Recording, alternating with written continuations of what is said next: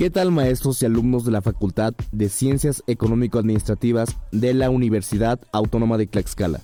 Nosotros somos estudiantes de la carrera de Contabilidad Pública del grupo A3 del turno vespertino. Y en esta ocasión les platicaremos los aspectos más importantes de la NIP B2 llamada Estados de Flujos de Efectivo. Nos centraremos especialmente en sus actividades más importantes, su objetivo y alcance. A continuación, mis compañeros y yo les explicaremos con detalle cada una de las actividades que la comprenden.